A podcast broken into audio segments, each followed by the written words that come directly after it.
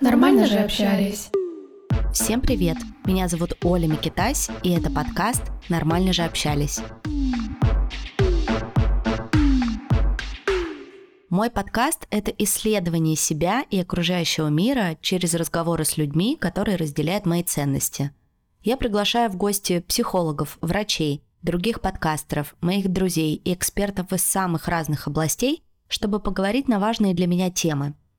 И сегодня мы поговорим с Евгенией Ивановой, экспертом по женской самооценке и кинетике, а также блогером, почему же мотивационные тренинги не работают в современном мире. Женя, привет. Привет, Олечка. Доброе утро. Доброе утро, добрый вечер нашим слушателям, в зависимости от того, когда вы слушаете этот подкаст. Но прежде чем мы начнем, я бы хотела наших дорогих слушателей попросить поддержать наш подкаст звездочкой на Apple подкастах, написать нам что-нибудь приятное и подписаться, конечно, на Яндекс Музыки, если вы слушаете подкаст там, поставить нам сердечко. Таким образом, вы поддержите наш подкаст, ну и он у вас будет попадать в рекомендации, и вы не пропустите новые выпуски, которые выходят каждый понедельник. Так, ну что, Жень, давай обозначим для начала, да, что такое мотивация и как работают эти самые мотивационные тренинги, если они, конечно, работают. Да, вот это очень важное дополнение, потому что очень важная твоя вставка была в самом начале, что ты приглашаешь людей, которые совпадают с тобой по ценностям. И наш взгляд на мотивационные тренинги здесь с тобой совпадает, потому что я не могу сказать, что отношусь к ним достаточно резко, негативно, но, скажем так, больше я считаю это выкачкой денег. Почему? В общем смысле мотивация, если на нее посмотреть с такими достаточно широкими мазками, это нечто внешнее, что заставляет тебя, именно заставляет достигать некой своей цели.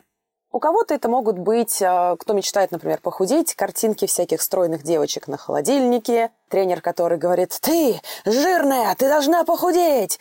А у кого-то это будут э, блогеры в Инстаграме, которые будут говорить, кстати, мы в твоем подкасте используем нецензурную брань или нет? Да, Конечно. мы используем. Так вот, поэтому мы сохраним, значит, в оригинале будем практически цитировать не, не, некоторых блогеров, которые говорят, ты нищеёб! Если ты хочешь оставаться нищеёбом, то не покупай у меня ничего. Если ты хочешь покупать Гуччи, Праду, то вот давай, пожалуйста, бросай завод и вперед, значит, продавать курсы. Что-то подобное. Это всегда, в основном, мотивация. Она идет через негатив. Ее также называют мотивационным пинком, там вот чем-то подобным. То есть это что-то извне, что должно тебя взять за волосы, вытащить из болота твоей некой реальности, которая тебя не устраивает, и вот заставить практически силком прийти к той реальности, о которой ты в глубине себя мечтаешь. Очень редко мотивацией мы воспринимаем нечто, когда нам говорят, ты такой молодец, ты сегодня просто с кровати встала, это уже классно. Давай завтра не просто встанем с кровати, но еще и два раза присядем. И ты вообще умничка, на нас это не работает. На нас это я имею в виду людей с такой СССРовской ментальностью. Мы все родом оттуда, даже те, кто родились уже после развала СССР, но мы привыкли, чтобы нам давали по заднице. Это для нас мотивация, то есть через негатив.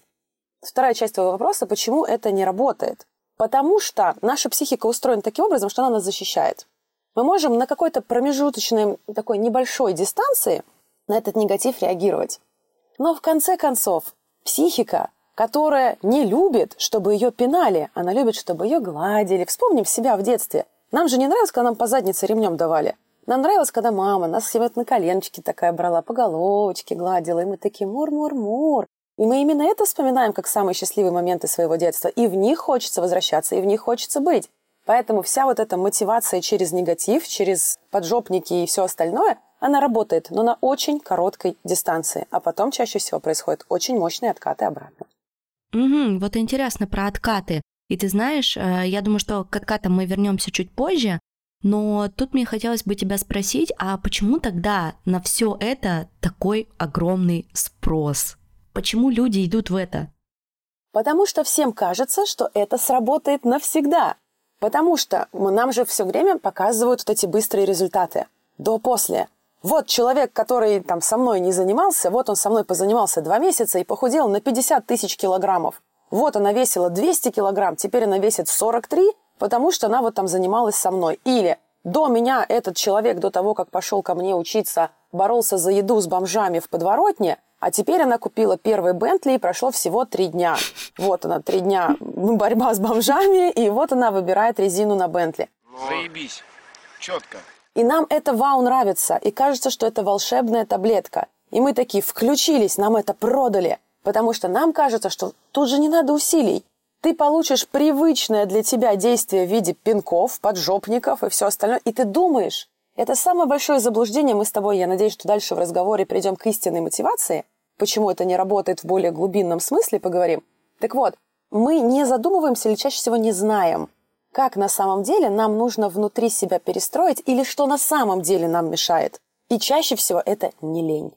Мы думаем, что нам мешает лень, и поэтому нужен пинок, и мы все сделаем. Но это в 99% случаев не лень. А был ли в твоей жизни опыт мотивационных тренингов? Помнишь, как ты это все проходила? А потом я поделюсь. Слушай, тренингов нет, потому что я, скажем так, сама себе была тот самый мотивационный тренинг в вопросах самоуничтожения. Mm. В вопросах сказать себе, что я говно, я ленивая, да блин, да что ж я опять-то вот тут вот проебалась, вот это вот не сделала. Да вот я прокрастинатор самый лучший в мире. Даже на соревнованиях про прокрастинацию я заняла бы второе место, потому что бы где-нибудь прокрастинировала. Ой, я бы первая. А, ну вот видишь, мы бы с тобой, соответственно, на вот этой вот троечке кубиков 1, 2, 3 и, собственно, и стояли бы. Руки бы жали, улыбались. Поэтому в вопросах помакать себя в говняшку я всегда была номером один. Ну вот, слава богу, что последние два года я этим не занимаюсь, стала себе другом. Но тоже я бы поглубже на эту тему поговорила чуть дальше. Но тренингов не было. Но зрителем я где-то была. Вот именно не участником, зрителем где-то трансляцию посмотрела, такая за голову подержалась. Думаю, ой-ой-ой-ой-ой. Где-то рассказы подруг послушала, которые сходили на Тони Робинсон, на всякие метаморфозы. Ну, метаморфозы – это вообще отдельная история. И что-то подобное и жили с ними. Рассказов наслушалась, трансляции посмотрела, мне, слава богу, хватило. Расскажи про твою историю. Я помню, что где-то, знаешь, в середине, может быть, в начале 2000-х годов вот как раз эти тренинги стали обретать большую популярность. Я сама из Екатеринбурга, и, соответственно, в начале 2000-х там, я была подростком, и я помню, что моя мама пыталась найти эту самую волшебную таблетку, и ходила на всякие такие тренинги. Они были однодневные, трехдневные, с какими-то выездами, песнопениями. Там вот этим, знаешь, когда они вставали в кружок, били себя руками в грудь. Оля, это были не тренинги, это были сатанисты. Все-все возвращаясь в свой подвал. Короче, вот вся вот эта лабуда была, ну и, соответственно, меня было особо некуда деть, видимо, в тот момент. И я зачем-то ходила с ней, сидела там в коридорчике, и думала о том уже тогда, что, блин, что-то это какая-то секта, что ли? Короче, какая-то это хрень. Не похоже, что после этого моя мама выйдет счастливой, успешной, довольной, но вот как раз она выходила с такими горящими глазами, и хватало ее буквально на пару дней. Вот то, о чем ты говорила в самом начале, я действительно это наблюдала на себе. Я сама лично особо ни в каких, по-моему, тренингах не участвовала. До нашей записи, вообще, когда придумывала эту тему, я пыталась вспомнить, что было такое в моей жизни. Нет, скорее это были больше какие-то поддерживающие эфиры, что-то, наверное, больше про психологию, нежели про стиль Тони Робинсон или вот чего-то такого. Я не знаю, может быть, у меня есть какой-то антивирус к этому, знаешь, вот почему на некоторых людей это же вообще не действует.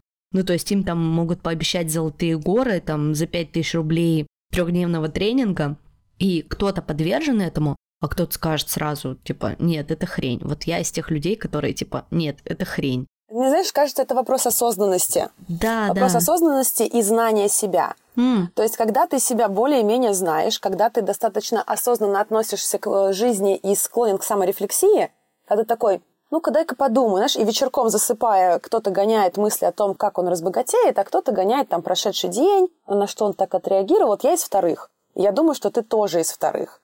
И вот мы, люди, склонные к саморефлексии, к наблюдениям за собой, понимаем, что на нас это не подействует, потому что мы себя уже достаточно неплохо изучили. И мы понимаем, на что мы откликаемся, а на что мы не откликаемся, где для нас позитивный раздражитель который вызовет ответный позитивный импульс, а где негативный раздражитель, который нас заставит, наоборот, отодвинуться немножечко подальше от этого, даже, может быть, максимально подальше. Поэтому вот люди, не склонные к саморефлексии, они же не могут, они живут, живут, живут, но себя не изучают, не познают себя в процессе. Что они любят, что им нравится, что с ними работает, а что категорически с ними не работает. Как с ними можно обращаться, как их любить, как о них заботиться и как их наказывать, в конце концов, ну, в кавычках мы берем это слово. Вот они на это подкидываются, потому что они такие, о, может, сработает.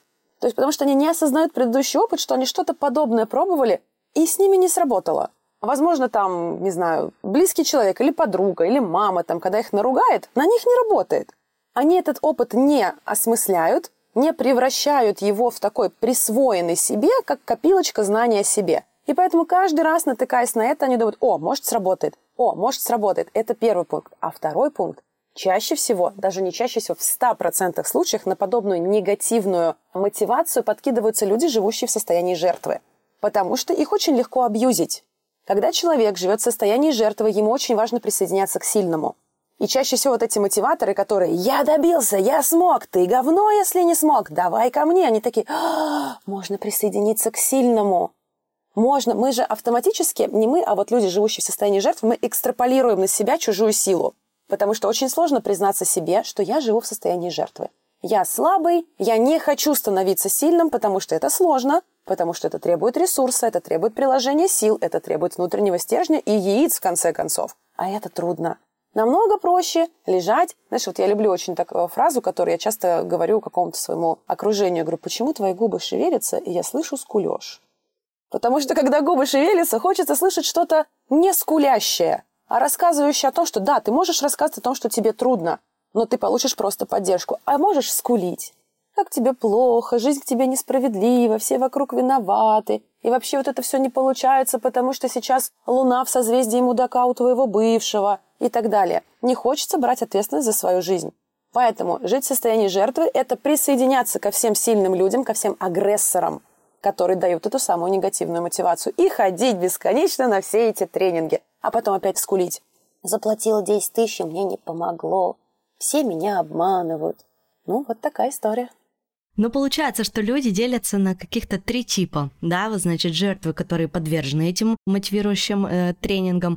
Мы, представители, да, там, второй группы с тобой, которые склонны к саморефлексии, да, и могут оценить как будто бы со стороны работать, не работает, стоит, не стоит, да, то есть такие более уже, наверное, люди после психотерапии, может быть, можно так сказать.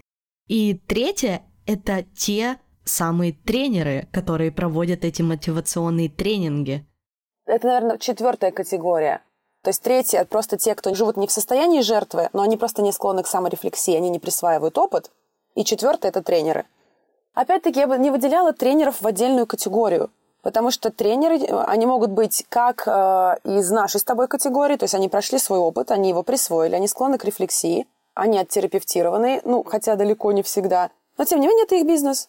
Они поняли, что они умеют хорошо разговаривать, они достаточно эмпатичны, они умеют э, ораторским своим искусством присоединять к себе людей, поэтому здесь очень скользко выделять их в четвертую категорию. Кто-то будет в нее попадать из тренеров, а кто-то нет.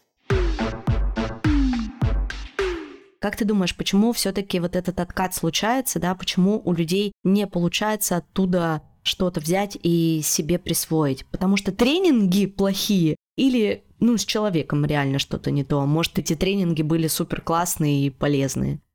Здесь вот видишь, все зависит. Давай вот условно возьмем вот эти две категории основных потребителей тренингов. То есть возьмем э, жертв, и возьмем тех, кто не присваивает опыт. Фишка в том, что жертвы, в принципе, им хватает этой мотивации на очень короткий промежуток времени, потому что они привыкли жить в этом состоянии жертвы. Жертва не может дольше там, двух дней-семи дней стать сильной, потому что это ее привычное положение, ей нужно в терапию. Ей нужно в терапию для того, чтобы выгрузить вот это вот все, что не дает ей расправить плечи и выпрямить свой силуэт из состояния креветки в состояние какой-то фертильной самки или брутального мужчины и принимать эти удары судьбы и, самое главное, взять ответственность за свою жизнь на себя. Состояние жертвы требует э, терапевтической поддержки.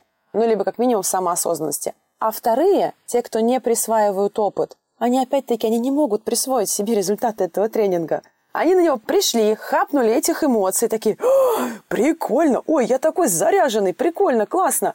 А на следующий день проснулись, а все, опыт не присвоен. Он не заякорен, он не осмыслен, он не превращен в какие-то конкретные действия. И поэтому ни с теми, ни с другими не сработает. Но главная причина, потому что это второстепенные, которые я только что перечислила, главная причина – это причина. Почему они нуждаются в этой мотивации? Я приведу тебе пример. Как-то я достаточно долго в терапии. Сейчас уже у меня чисто поддерживающие сеансы раз в несколько месяцев. Но когда у меня был перелом позвоночника очень серьезный, 4 операции, 10 болтов в позвоночнике, и после этого я благополучно упала в свою первую в жизни депрессию. Депрессию очень серьезную, и вот тогда я познакомилась с психотерапией, у меня появился психолог, потому что из депрессии надо было как-то выбираться. Значит, из депрессии я выбралась, мой спич не про это. В очередной раз у нас была назначена встреча уже не по поводу моей депрессии, и я на нее пришла как раз-таки с прокрастинацией. Моего психолога Олесю я спросила, я говорю, Олесь, я не понимаю, как мне заработать миллион. Почему? Потому что я все свои действия знаю. Вот я знаю, что мне нужно сделать А, Б, С и Д. Но каждый день у меня находятся дела и задачи помыть полы, купить новые джинсы, что-то приготовить, куда-то съездить, с кем-то созвониться, что-то посмотреть. В общем, этих дел громадье, и я не делаю ни одного из этих А, Б, С, Д, которые приведут меня к миллиону.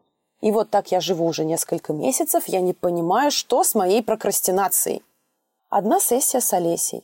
Мы просто копаем мои установки про деньги и нарываем там стыд, невозможность выдерживать богатство, боязнь больших денег, боязнь, что от меня откажется окружение, если я разбогатею. И это все в подсознании. Потому что сознательно я, ну, я человек э, из очень бедной многодетной семьи, которая когда-то в статусе вынужденных переселенцев оказалась в России. Я всю жизнь свою сознательную мечтала стать богатой. Сознательную. А бессознательно я бежала от этого. Это была не прокрастинация. Это был побег от успеха. Я внутри до усрачки боялась стать богатой и успешной. Одна сессия. Через месяц я делаю первый миллион. Еще через год я закрываю оборот в 50 миллионов. Сейчас этот оборот еще больше. Просто нужно залазить в те самые причины, почему у тебя то или иное состояние. Даже чаще всего, если мы говорим про женскую половину наших слушательниц, слушателей, то чаще всего мы ищем мотивацию, мы девочки, чтобы похудеть. Потому что это трудно. Можно проще найти мотивацию более такую поверхностную, там, для разбогатеть, еще чего-то подобное. Но похудеть – это трудно, ну, на поверхности – и вот мы ищем мотивацию в виде вот этого самоуничижения, тренеров, которые нам будут говорить, что мы ленивые коровы, что-нибудь еще. Обвешиваемся всеми этими фотками худых девчонок везде и всюду. Сами себя уничтожаем, когда рука тянется к тортику. Но если залезть в глубины причин набора лишнего веса, они кроются, вот эти наши зажоры, компульсивка, любовь к сладкому, невероятный жор по вечерам, желание там выпить алкоголя такого, чтобы прям захмелеть, а не там бокал белого ради вкуса. Вот эти все штуки чаще всего кроются тоже в нашей психике. Вот я в свое время тоже очень долго боролась с лишним весом, но похудеть я смогла, как только пошла в самореализацию. Похудеть вообще без усилий. Когда я перестала бегать от себя, от своего страха сцены, от своего страха публичных выступлений. Даже сейчас, разговаривая здесь с тобой на подкасте, для меня это еще один небольшой шажок в преодолении моих страхов. В боязни публично показаться глупой, в боязни публично опозориться. Кто-то услышит, что я шепелявлю. Блин, да, я шепелявлю. Вот я долго с этим работала, и преодолев это, я начала худеть. Еще круче я начала худеть, когда развелась с мужем и призналась себе, что, блин, мне там много чего не хватало в этих отношениях. И я их зажирала нехватку чего-то мы заедаем.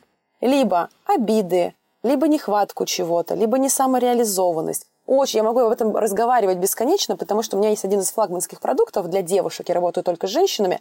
Он называется «Фокус на себе».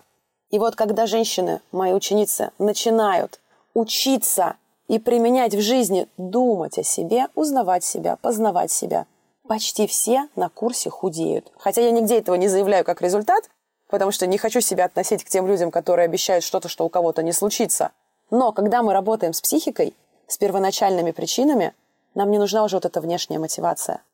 Я очень тебя понимаю, и вот на самом деле я уже полтора года в эмиграции, блин, уже даже больше, год и восемь месяцев с марта 22 года, и до эмиграции мой вес был примерно 43 килограмма. То есть я всегда была маленького роста, очень худенькая, полностью плоская, знаешь, ни сисек, ни жопы. И, в общем, и тут мы эмигрируем. И никуда бы там, знаешь, в какую-нибудь э, страну, где невкусно кормят, а, значит, в Грузию. О, Вот. И я, понимаешь, оказываюсь в состоянии жутчайшего стресса, потому что иммиграция для меня была неожиданной, да, спонтанной. Плюс просто весь этот фон меня уничтожал сверху. Я и в терапии, и в личной, и в групповой. И, значит, у меня супер поддерживающее окружение онлайн, и мой муж, соответственно, офлайн. Все, все есть в моей жизни, но я начинаю жрать и жиреть. И вот спустя полтора года я прибавила около 10 килограмм. Да, единственный, ребята, плюс от э, этого лишнего веса это то, что у меня появились большие сиськи. Они реально большие, и, как говорит мой муж, не смей даже думать вообще, что тебе нужно худеть. Ну, потому что это реально ну, бонус. Но вместе с большими сиськами пришли бока, животик, щеки, а у меня, как только я вообще даже раньше прибавляла пару килограмм, у меня лицо сразу становилось круглое, и меня это всегда жутко бесило. Я последнее время как раз нахожусь в том состоянии, что типа мне некомфортно в этом теле, мне не нравится свое отражение в зеркале, хотя все то, что ты сказала, фокус на себе, психотерапия, все вот это вот, я все это делаю, но я не перестаю жрать, и я знаю, в чем причина. Я понимаю, что иммиграция, несмотря на то, что время прошло уже, ну, как бы достаточно много, постоянно накрывает волной тревоги, негатива, страха о будущем, то есть это постоянно, постоянно есть. То есть ты неделю живешь без этих страхов, потом неделю ты опять в этом состоянии. Ну, соответственно, у тебя есть единственный способ, как кажется, себе помочь быстренько, съесть вкусный десерт, полбулки шоти горячего схомячить, и запить еще это полбутылкой красного вина. Но, блин, это нереально все вкусно, да, да. Но, как бы понимая все мозгами, как будто бы сделать не можешь. И я знаю, что я заедаю. Я заедаю вот этот вот свой стресс, тревогу, одиночество. И психотерапия мне в этом не помогает, понимаешь? Угу. Смотри, давай, я как коуч, который работает с женщинами, сейчас тебе прям несколько пунктов накидаю. Начну первое глобальное. Я тебе дарю участие в следующем потоке фокуса. Ой, спасибо. Он не дешевый продукт, я тебе дарю в нем участие. Мои девчонки, моя команда к тебе придут, заберут у тебя почту, скажут, когда будут сроки следующего потока, и ты пройдешь фокус, тебе станет намного легче. Потому что большинство женщин, которые приходят на фокус, они все в терапии. Но они получают там то, чего они никогда не получали в терапии. Это первое. Второе. Что я услышала из твоих слов? Тревога, тревожность и так далее. Смотри, по факту, что есть тревога? Это нереализованные мысли. Ты о чем-то думаешь, но этого не делаешь. Такая, о, вот это не забыть, вот это было прикольно, а вот это бы хотелось и так далее. Выпиши себе на бумажку все твои нереализованные мысли. Во-первых, когда ты их структурируешь, даже когда ты думаешь о том, что завтра нужно купить йогурт, Возьми, сразу это сделай на бумажке, запиши. Или открой онлайн, я не знаю, в Грузии есть там, как у нас там, лавка. Есть, или есть. Само... Возьми, сразу это закажи. Это не должно стать грузом нереализованных задач. И это всем нашим слушательницам я очень сильно советую. Тревога – это нереализованные мысли. Также выпиши себе на бумажку, чего ты хочешь, но не делаешь. Может быть, ты давно хотела написать книгу, и такая, что ты ходишь вокруг этой мысли? Она превращается в тревогу. Хочу, конечно, уже два года я хочу книгу написать. Значит, начни, начни, напиши черновик, начни накидывать. Ты удивишься, как начнет падать вниз уровень твоей тревожности. Ты давно хотела позвонить подруге, с которой вы давно поругались. И эта мысль у тебя есть в голове, но ты не звонишь. Позвони. Вот когда ты напишешь на бумаге вот этот листик нереализованных мыслей и начнешь по нему идти, не допуская, чтобы даже в процессе дня у тебя появлялись нереализованные мысли, как незаказанный йогурт, типа «А, забыла, еще одна монеточка в копилку тревоги. Она начнет очень сильно пропадать, и тебе меньше начнется хотеться ее заедать. И третий пункт. Это как раз то, о чем я хочу сейчас максимально кричать из каждого утюга, каждой женщине. Девочки, давайте станем в первую очередь сами себе другом. Вы не представляете, как это сказывается на качестве кожи, на объеме талии и на вашем настроении. Пока я сама себе собутыльник, прости. Ну, видишь, я говорю, не лучшим другом, Лучшие друзья – это собутыльники, а просто другом. Смотрите, как это круто работает. Приходит к тебе подружка твоя близкая и рассказывает такая, Оль, я сейчас вот зажираю, я вот в эмиграции, мне трудно, меня от друзей отрезала и так далее. Я зажираю, я, блин, такой мамонт. Ты же ей не скажешь, конечно, ну ты слабачка. Ты скажешь, малыш, с тобой все в порядке. Это нормально. Ты проходишь сложный этап своей жизни. Ты вообще умничка, что ты в эмиграции, что ты делаешь подкаст. Ты там каждый день, не знаю, готовишь мужу. Ты продолжаешь вести блог. Ты приглашаешь крутых медийных гостей. Тебя знают. Ты же супер. Нет, себе ты скажешь, если мы опять-таки говорим, самой себе стать другом. Мы сами себе, девочки, говорим, а, ты ленивая скотина, ну вот опять жрешь этот свой хачапури, да куда, слабачка. Станьте сами себе другом и разговаривайте с собой, как если бы все, что происходит с вами, вам рассказывала ваша близкая подруга. Вы не представляете, как поменяется ваш внутренний эмоциональный фон и желание зажирать. Класс, супер мотивация. Короче, ребят, не ходите ни на какие мотивационные тренинги, просто слушайте подкасты, и будет вам счастье, и найдете здесь гораздо больше пользы бесплатной, что немаловажно. Вообще бесплатной, ни рубля не взяли. Это да. Но можем взять, конечно, пару рублей. Подписывайтесь на мой платный канал на Boosty. Там подписка начинается от 100 рублей. Не скажу вам, что там будет очень много пользы и какая-то супер для вас мотивация. Иногда я выкладываю туда бонусные выпуски, пишу что-то личное, ну а все деньги с подписок идут на благотворительность. Ссылка будет в описании к этому выпуску. Поговорили о том, почему не нужно ходить да, на мотивационные тренинги, что они не помогают, почему, что это за люди, которые все-таки туда доходят. Есть ли какие-то способы, вот помимо тех, что ты перечислила относительно меня, моей ситуации, как тогда можно себя еще мотивировать, да, что вместо этих тренингов можно использовать в своей жизни на какой-то ежедневной основе? Самое важное, что нужно научиться делать, это разговаривать с самой с собой. Почему вот у меня сейчас так?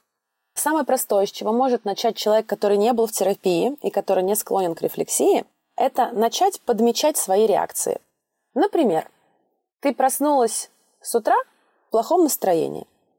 Например, ну, проснулась просто в нейтральном, глаза открыла, там пока раскачалась, умылась, пописала. Потом что-то на кухню вышла и понимаешь, что что-то настроение плохое. Вот остановись в этот момент. Отмотай последние пять минут и попробуй понять, что тебя выбесило. Может быть, тебя выбесило, что шкаф криво стоит. Может быть, что муж пожелал тебе доброго утра, а ты не любишь, когда с тобой с утра разговаривают.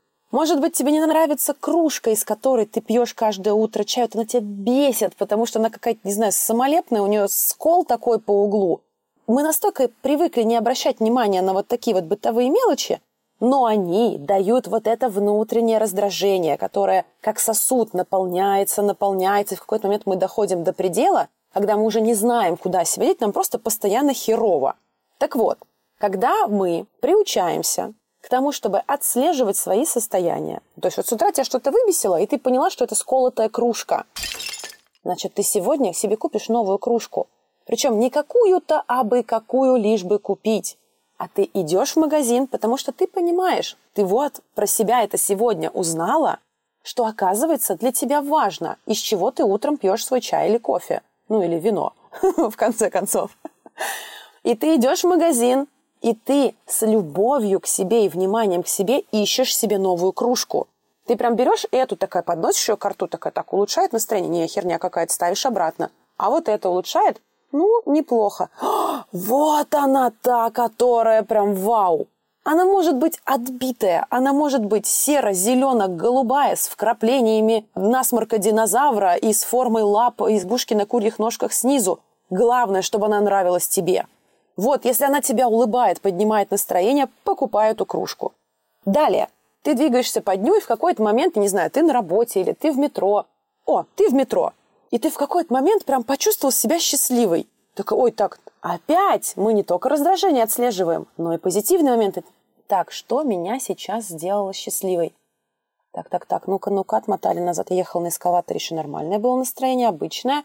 Тут шла а, мне же очень нравится, я не знаю, запах шпала пропитки. И когда я его вдохнула, мне он там, не знаю, с детством ассоциируется. Или, может быть, я проходила мимо зеркальной стены и посмотрела на себя, мне понравилось, как моя попка сбоку выглядит. Мне нравится смотреть на себя в зеркало в процессе, пока я иду. Ты выяснила про себя новый пунктик. Значит, опять-таки, старайся делать это почаще. Я, например, как раз-таки из тех людей, которые очень любят наблюдать себя в движении. Ну, поэтому, во-первых, я блогером стала, поэтому меня, я часто прошу меня снимать именно в движении. Но когда я иду по улицам, где-то, например, по центру Москвы, и мне нужно проложить себе маршрут, как я пойду, я уже знаю улицы с огромным количеством витрин, с зеркальным напылением, и я пойду именно там, чтобы доставить себе это удовольствие, наблюдать себя сбоку в процессе, как я иду. Для кого-то это покажется глупостью, но это наше знание самих себя. И вот это счастье, бешеная жизненная энергия строится из того, что мы сначала узнавая себя, а потом превращая как можно больше этих знаний в позитивную для себя энергию жизни, наполняемся вот этим бешеным количеством, ну, опять-таки, той самой энергии – когда тебе этой энергии хватает на то, чтобы и самореализовываться, и расти в доходах, и заключать хорошие сделки, и вступать в счастливые отношения, когда тебе ты достаточно по всем пунктам. Тебе уже не нужны вот эти пинки извне, потому что ты, знаешь, такая медуза, лежишь на диване, такая, все, что я могу, это дышать. Потому что мы не умеем жить в балансе «хочу» и «надо». Мы живем из «надо». Надо то, надо быть хорошей мамой, надо быть хорошей женой, надо исполнить свои обязанности, надо помочь подруге. А то, что ты сейчас вообще до хера как не хочешь помогать подруге, это тебе помочь надо. Оно в твою жизненную карту ориентиров не входит, то, что надо. Мы привыкли жить из надо. А вот если вы свой баланс «хочу» и «надо» выстроите, и больше «хочу» в вашей жизни станет. Хочу сейчас попить чай. Хочу сейчас 15 минут не работать, а выйти на балкон. Хочу сегодня не идти в бар, хоть за месяц с подругами договорилась и так далее. У меня, не знаю, натерта нога, я очень устала, был сегодня тяжелый день. Я хочу дома зарыться под одеяло и смотреть дневники Бриджит Джонс с чипсами на ночь. Хочу. Обожаю. Все обожают. И еще бутылку колы, пожалуйста, без сахара. Ну, колу зеро, естественно, конечно, Олечка, кола зеро. Мы же не какие-то тут, извините, не ППшные. Мы же ППшные. И как только вот этот баланс «хочу-надо» выравнивается, и «хочу» чуть-чуть больше в вашей жизни становится, но именно тех «хочу», которые вам внутри откликаются. Потому что у всех разные «хочу». У кого-то вот хочу пить из красивой кружки, а кому-то пофигу из какой кружки пить, блин, хоть, блин, из крышечки от Кока-Колы утром кофе глотнули, вот такой шот эспрессо и погнали вперед. У каждого свое хочу. Кому-то нужны тапочки в форме динозаврика дома для того, чтобы быть счастливыми, а кто-то ходит босиком. Вот ты мне задала вопрос по поводу того, что с чего начать. Вот начните с того, что изучите себя. Целью изучения себя, чтобы у вас баланс «хочу» и «надо» выровнялся, в идеале, чтобы «хочу» стало немножечко больше. И тогда вы офигеете, как изменится ваша реальность. И тогда вы офигеете, насколько вам не нужны мотивационные тренинги, а вы сами себе тот самый мотивационный тренинг.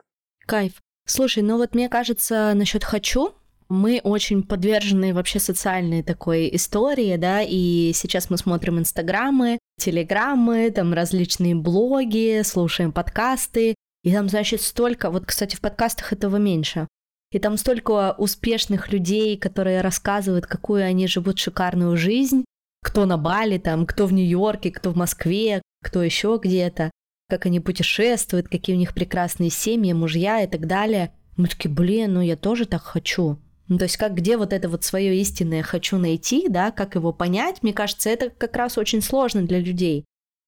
Это как раз в изучении себя кроется. Мы очень часто присваиваем себе чужие цели и идем не по той самой дорожке. Потому что нам кажется, что нам же с детства рассказывают, чего правильно хотеть. Правильно хотеть выйти замуж. Если ты девочка и не хочешь выйти замуж, ты какая-то ущербная. Поэтому ты даже боишься себе признаться в том, что ты вообще ну, не мечтаешь замуж. Да, ты не против семьи и так далее, но это не цель твоя номер один. Если ты не мечтаешь о миллионах, ты ущербный. Но, бля, не всем нужны миллионы. Мы можем взять огромное количество творческих людей, и даже не творческих, которым в кайф просто реализовываться, чтобы люди узнали и увидели их творчество. Им пофигу, заплатят им за это какую-то копейку или нет. И они об этом не мечтают, но также боятся себе в это признаться, потому что нужно же стремиться, чтобы быть богатым художником. А если ты не мечтаешь похудеть, с тобой что-то не так. Потому что все должны мечтать. Да, мы должны все хвалить и гладить по шерстке бодипозитив, но в глубине души мечтать похудеть. И если ты не мечтаешь, с тобой что-то не так. И вот этот список навязанных «хочу», он превращается в навигационную карту, по которой нужно двигаться по жизни. И нужно опять-таки иметь очень хороший внутренний стержень для того, чтобы суметь сказать «нет». А я хочу не этого. Мне, например, было очень трудно отбиваться от нападок, что я не собиралась рожать до 30 лет. Я вышла замуж в 25-26, и мне все такие говорили, так, уже год замужем, а детки когда? А когда детишечки? А у вас, у вас же все хорошо, вы любите друг друга, а когда дети? И когда я говорила, да я не хочу раньше 30 рожать. Ну, не хочу, у меня есть цель реализоваться, кайфануть по жизни. Я буду рожать после 30. Там у людей глаза вываливались из орбит или закатывались настолько, что натягивали за собой все лицо после фразы о том, что как бы я сознательно на это иду, у меня нет проблем со здоровьем, чего-то подобного, но мы с мужем хотим вот так. И для этого нужно иметь смелость. Но для этого нужно уметь погружаться в себя. Вот когда ты начнешь изучать, начиная с этой утренней кружки, а потом, что тебя выбесило в кафешке, а потом, почему тебе не нравится общаться с этой подругой, и не просто типа это раздражение проглотить и все, ты с подружкой пообщалась, что-то какое-то раздражение такое, ты раз... Ладно, потом. Нет, а ты села такая, так, а что меня раздражает? Меня раздражает, что она комментирует мой внешний вид. Я не хочу, чтобы она комментировала мой внешний вид. И ты идешь и говоришь об этом подруге. Либо перестаешь с ней общаться, если она этого не слышит. И начинаешь потихоньку учиться жить из своих истинных «хочу». И вот тут постепенно будет смываться флер нанесенных обществом хотелок. Это, знаешь, это говорю, как смотреть через очень-очень засратое голубями стекло лобовое – вот первый раз дворники прошлись и просто все размазали. Это такое вообще ничего лучше не стало. Второй раз прошли, такой маленький пробельчик появился. Третий раз прошлись, и ты еще такая водичкой на стекло побрызгала. И вот так постепенно эти дворники с водичкой будут по твоему засратому голубями лобовому стеклу двигаться, и потом ты наконец-то увидишь истинный мир своими глазами, без нанесенных установок, правил и всего остального. Но начинаем мы с утренней кружки. Тебе надо мотивационные тренинги читать, э, олимпийские собирать. Я прям сижу такая, слушай, да, да, да. Э, к вопросу про кружку я хочу прокомментировать то, что ты сказала. У меня есть такой пунктик, всегда был, что мне нужна кружка. И я ее не купила, я пошла ее и сделала сама своими руками. Реально, это 100 очков просто к моему утру. То есть я обожаю черный кофе в дрипах, и мне нравится та кружка, которую я вот этими самыми ручками взяла и сама сделала. Офигеть, класс, я получаю от этого удовольствие. И вторая штука, про которую ты сказала, очень важную, мне кажется, что не всем нужны миллионы. И когда я себе в этом призналась, на это потребовалось очень много времени. Признаться самой себе, что я не хочу зарабатывать миллионы, я хочу заниматься своим любимым делом в кайф, записывать подкасты, продюсировать подкасты, да, заниматься журналистикой, чтобы никто мне не парил мозг и чтобы мне на все хватало. Вот типа вот эти ваши все яхты, Дубай-молы, брендовые сумки, come on, мне это вообще, это не мои ценности, мне это не нужно, я себе их не присваиваю, я на них не смотрю. Моя главная основная цель – делать классные творческие продукты и помогать людям, чтобы они себя реализовывали. И я чувствую себя на своем месте, и мне кажется, то, чем я занимаюсь, я действительно в этом классно реализовываюсь. И при этом, занимаясь да, тем делом, которым я хочу, и понимая, зачем я это делаю, я получаю огромный отклик. Ну и, соответственно, что немаловажно, мы все живем в мире, да, в котором правят деньги, это я тоже получаю благодаря тому, что действительно знаю свои истинные желания и свои истинные цели. Это очень важно, очень прикольно. Мы с тобой проговорили, что очень трудно отказываться и узнать, чего ты не хочешь. Но фишка в том, что еще труднее узнать, чего ты на самом деле хочешь. Вот это еще более трудная ступень, потому что там очень много страха, стыда, боязни быть непринятым, боязни осуждения, боязни, а кто что подумает. И это причина, почему очень много людей проживают не свою жизнь. Потому что, да, они вроде понимают, ну вот, например, отталкиваясь от твоих слов, там, я не стремлюсь к миллионам. Мне нужна вот там вот, вот такая вот самореализация, помогать людям, отклик получать и так далее. Но, может быть, где-то в глубине души будем брать не тебя, некую абстрактную девушку, у которой вот эта часть желаний с тобой мэчится. Но эта некая абстрактная девушка мечтает об лютейшей известности.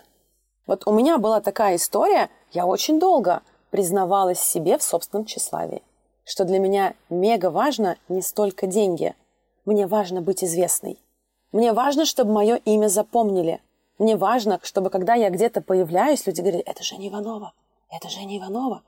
Понимаешь? А в этом трудно признаться, потому что это испокон веков говорит, ой, она такая тщеславная. Это всегда имело негативный подтекст. Это никогда не было нормальным. И признаться себе в этом, хотя, знаешь, с другой стороны посмотреть, а что в этом ненормального?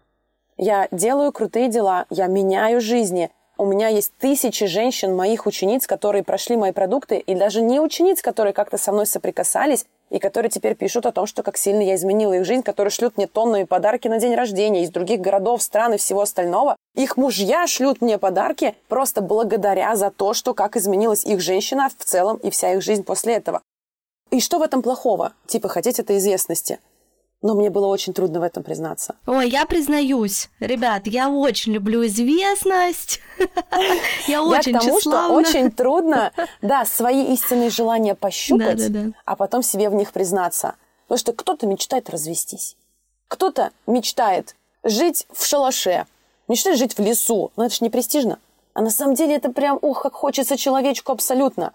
В общем, фишка в том, что когда вы от нанесенных своих вот этих историй дворников избавились, посидите, покопайте. У меня есть очень много крутых практик на фокусе, как мы выясняем истинные желания. Давайте я вам тут подскажу, ну, по-дружески с тобой. Смотрите, напишите список из 50 своих хотелок. Вот прям любых.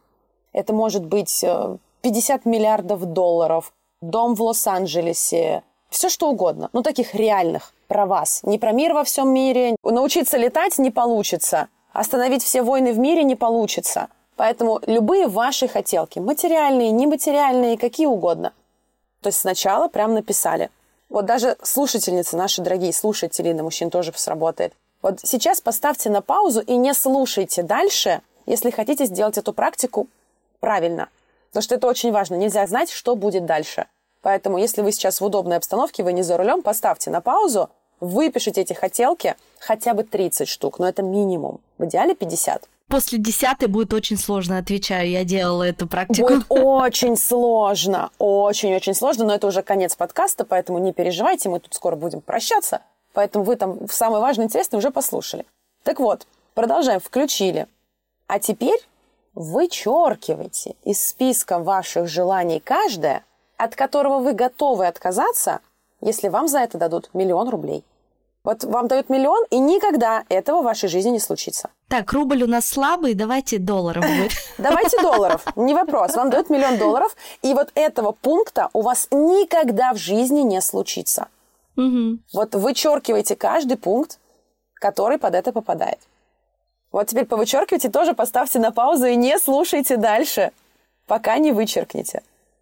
И третий этап этой техники. А теперь из оставшихся – вычеркните те, которые, если сбудутся, о них никто не узнает. Никто на свете не узнает, что у вас огромная вилла в Лос-Анджелесе. Она просто будет у вас. И никто на свете не узнает. Журналисты, расследователи все узнают. Вот вычеркните те пункты, которые вам не нужны, если о них никто не узнает, ни одна живая душа. И вот то, что осталось, это уже достаточно близко к тому, что ваша душа и сердечко на самом деле хотят. Вот такая техника.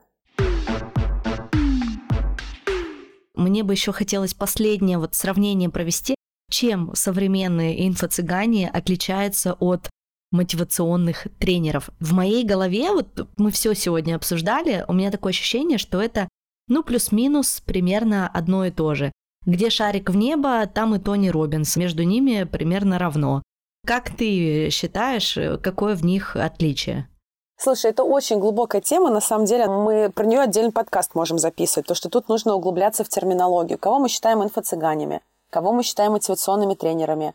насколько уровень проведенных параллелей корректен, кому что отзывается, а что не отзывается. Но если просто общими мазками глянуть на эту тему, чтобы мы с тобой не ушли в дебри разговора еще часа на полтора, чаще всего инфо-цыганами все-таки называют тех, кто дает, ну, во всяком случае, в моей терминологии, терминологии моей жизни, я для себя считаю таковыми людей, которые, продавая взаимодействие с собой, будь то менторство, их продукты, коучинги, что бы то ни было, в общем, некое взаимодействие с собой, дают очень нереалистичные обещания, что каждый заработает 5 миллиардов э, после обучения у меня в течение максимум одной недели. Ты точно похудеешь на 50 килограмм. Или после обучения у меня тебе там не страшен дефолт, серый волк и все остальное. В общем, когда обещания не очень сильно мэчатся, когда используются манипуляции при продаже собственных продуктов, когда идет манипуляция страхом вины, страхом остаться в одиночестве, в общем, какими бы то ни было, манипуляции огромное множество, это тоже тема для отдельного выпуска. В общем, манипуляции, нереалистичные ожидания, тряска успешными кейсами исключительно ими, потому что это больше синдром выжившего.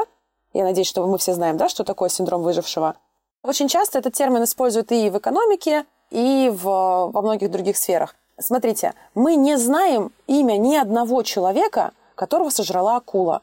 Но человека, который от акулы смог уйти, мы узнаем, про него расскажут все СМИ, что ему там откусило мизинец, но он дал в лоб акуле, выбил ей глаз, выбрался на берег, спасся и так далее. Но только акулы сожрали десятки тысяч людей, а выжило человек пять. И вот это синдром выжившего, что про пятерых мы знаем, а про остальных нет. То же самое очень часто происходит с кейсами в настоящих инфо-цыганских продуктах, когда нам рассказывают про пять кейсов, которые заработали ярд, но не рассказывают про 10 тысяч кейсов, которые до сих пор платят рассрочку, и с ними ничего не случилось. Они не заработали, у них не получилось, они не стали супер востребованными, там, не знаю, сценаристами прогревов или продюсерами или кем-то еще. Поэтому вот эти три пункта я отношу к инфо-цыганщине. И здесь, видишь, в моем мире это слабые пересечения с мотивационными ораторами или мотивационными коучами, спикерами или чем-то подобным. Потому что мотивационные вот эти люди, коучи, они продают конкретную мотивацию. Они такие, приди ко мне, я дам тебе по жопе сначала, потом потрясу перед тобой бубном, настрою тебя на то, что ты молодец, и ты пойдешь в свою жизнь. То есть они, грубо говоря, свои обещания выполняют. И поэтому это разные вещи, потому что шарик в небо – это не есть мотивация. Это один из инструментов работы с сознанием, с реальностью, со структурированием там, своих целей, задач и так далее. Я не поклонник автора вот того, о чем мы сейчас говорим, абсолютно не поклонник. Но, тем не менее, кому-то это помогает.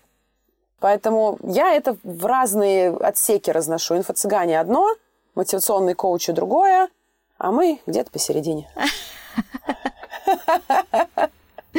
Хорошо, Жень, спасибо тебе большое за этот выпуск. Мне кажется, мы, говоря про мотивацию и о том, что мотивационные тренинги не работают, да, с чего мы изначально начали, пришли к офигенно классной мотивации и дождали несколько упражнений, которые можно очень легко выполнить и уже начать менять свою жизнь. И для этого не обязательно куда-то ходить, каким-то дядям Васям и дядям Тонем платить деньги. Поэтому менять свою жизнь можно после прослушивания подкаста. Вот прямо сразу, как он закончится, через пять минут можете идти и начинать. Ну и ссылки на Женю я оставлю в описании к этому выпуску. Переходите в описание. Также я хотела порекомендовать вам послушать подкаст. В каждом выпуске я рекомендую новые подкасты. И сегодня это подкаст о неудачном дейтинге. Называется он I Hate Dates. И авторка этого подкаста Мария собирает ужасные истории свиданий со всего света, делится своими неудачами в отношениях и пытается разобраться, почему хорошее свидание – это такая редкость. Скоро я, кстати, еще стану ее гостем подкаста и буду рассказывать про свидание. Поэтому подписывайтесь по ссылке в описании, слушайте подкаст Марии, ну и поддерживайте наш подкаст э, лайком на Яндекс Музыке. Также мы есть ВКонтакте, на YouTube в аудиоверсии, на Apple подкастах. В общем, на той платформе, где вы нас слушаете, можете нас поддержать. Ну и в описании к этому выпуску вы еще найдете Telegram-бот, Туда можно отправить нам голосовые сообщения или любую обратную связь к подкасту или к этому выпуску. И следующий выпуск будет про мой день рождения. Мне исполняется 34 года. Я буду подводить итоги и мне будет очень приятно прочитать и послушать ваши голосовые сообщения обо мне или о подкасте. Поэтому переходите, пишите мне. Ну и спасибо вам большое, что вы были с нами почти час. Все ссылки на Женю будут в описании к этому выпуску.